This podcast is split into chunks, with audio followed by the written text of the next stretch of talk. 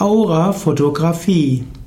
Aurafotografie ist eine Form der Sichtbarmachung der Aura und damit des Energiesystems des Menschen.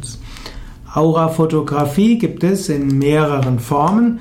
Es gibt die Aurafotografie als Teilfotografie. Als solches wird sie als Kirlian-Fotografie bezeichnet. Und es gibt die Aurafotografie des gesamten Menschen.